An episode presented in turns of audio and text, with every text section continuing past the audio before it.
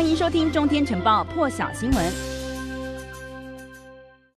好，那么白宫发言人沙奇呢，就是在今天表示，为了避免这些外籍旅客呢，把这个新冠病毒带到美国的境内，所以美国呢，从十一月开始将会采取严格的规定，要要求呢，所有外国籍的成年旅客一定要完整的接种疫苗。那么这项新规定呢，将会取代前总统川普任内哦，对于大陆啦、印度啦、英国还有欧洲申根区等三十三个国家实施的旅游。禁令，沙奇是表示呢，因为这一项旧的规定哦，缺乏了公平性，也很容易让人感到困惑。美国目前呢，只有核准的疫苗包括了这个莫德纳、BNT，还有单剂型的胶生三款疫苗。而至于这个英国的 AZ 啦，或是大陆自己自产的，或是俄罗斯自产的其他厂牌的疫苗，是否会被承认呢？沙奇说将会是接下来讨论的一大重点。十一月之前呢，就会有答案。现在听一下沙奇今天怎么说。Starting in November, we will be implementing, I should say, in, the, in early November, we'll be putting in place strict protocols to prevent the spread of COVID 19 from passengers flying internationally into the United States by requiring that adult foreign nationals traveling to the United States be fully vaccinated.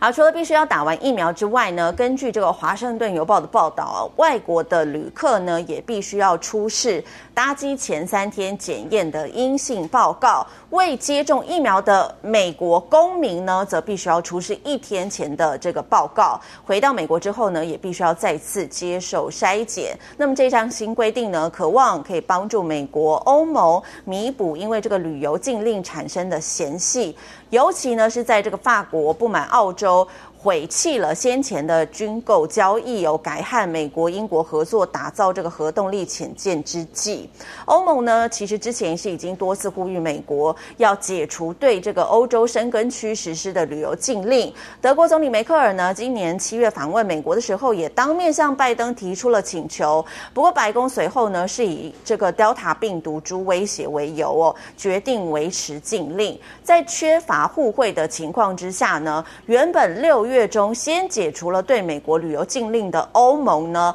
八月底的时候又将美国从这个欧盟安全旅行国家名单中除名了，建议欧盟成员国呢对美国旅客重启旅游限制的措施。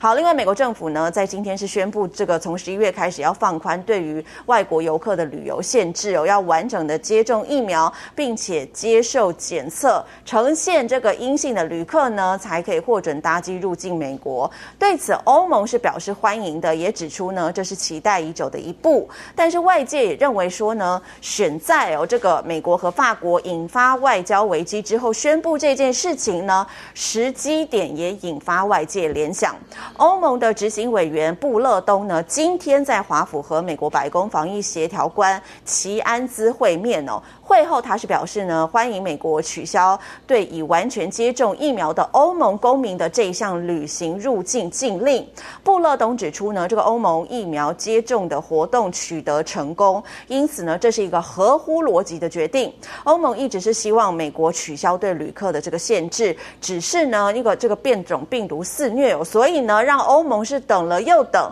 终于在今天是取消了这一项限制令哦。但是美国和这个法国呢，近期因为欧洲潜舰的合约争议，引发了严重的外交危机。欧盟和美国整体的关系呢，也受到了一定的影响。因为上个星期呢，这个澳洲是决定要放弃了和法国之前签订好的这个建造潜艇的合约，转而向英国、美国来购买核动力潜艇，所以引发了法国不满。也因此，法国总统马克宏是下令召回了驻美和驻澳大使返国资商。那么，法国的外交部长更是批评拜登。和前任前总统川普一样，不按牌理出牌。而本周即将要举行的这个联合国大会总辩论即将要登场了，外界也关注法国和欧盟呢是否将会借机发表强势谈话。再加上呢，今天和美方会谈的这个欧盟执行委员布勒东呢，正好就是法国籍，所以呢，这个欧洲的欧洲的舆论就认为说呢，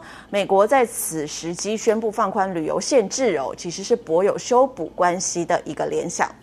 另外来关注到的是全球的疫情部分呢，在南韩首都圈确诊人数是持续的增加，那么也传出有不少接种完疫苗之后仍然确诊的这个突破性传染病例。根据首尔市的统计呢，相关病例累积至少已经来到了两千七百零三例了，而且年龄层呢是以三十到三十九岁为最大宗。这个突破性感染呢，指的就是已经接种完一剂的交生疫苗，或是两剂的 AZ 啦、BNT 或是莫德纳疫苗之后，而且经过了两周在体内形成抗体之后，仍然确诊的一个状况。那么在南韩呢，至今累计有二十八万七千多例的确诊了。不过最近呢，这个新增的确诊病例又开始向这个首尔的首都圈来聚集。首尔在十九号这一天的确诊人数是达到了五百八十三例，创下了近期的新高。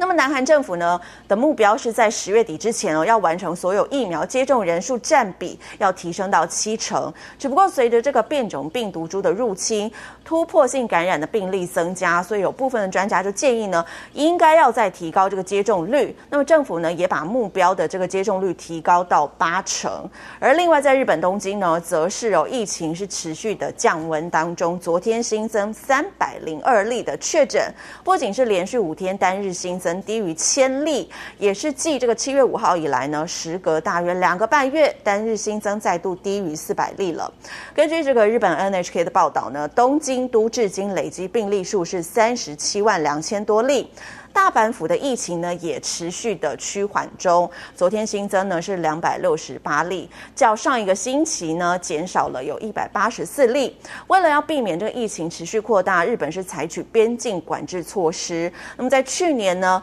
来到这个日本的外国游客减少了大约有八成七左右，算一算大约是四百一十二万人次。就有日本的学者表示说呢，受到疫情影响，来到日本的外国游客呢大为减少，也导致去年。日本的经济损失大约减少了台币二点八兆。学者就分析指出，在疫情流行之前呢，访日的这个外国游客是一路上升哦，不过受到疫情影响，外国游客锐减，也对这个观光产业的依赖度较大的地区呢，受到很大的打击。学者表示呢，假如是没有疫情的话呢，这个二零二零东京奥运和帕运。按照原定计划，在去年夏天举行的话呢，原本预期去年访问日本的这个外籍游客可以高达三千六百零二万人次，是可以创下一个新高纪录的。他也分析说呢，在一些观光区啦、伴手礼加上这个住宿产业减少等等的因素，因此呢，估计损失大约是八兆三千多亿的日元。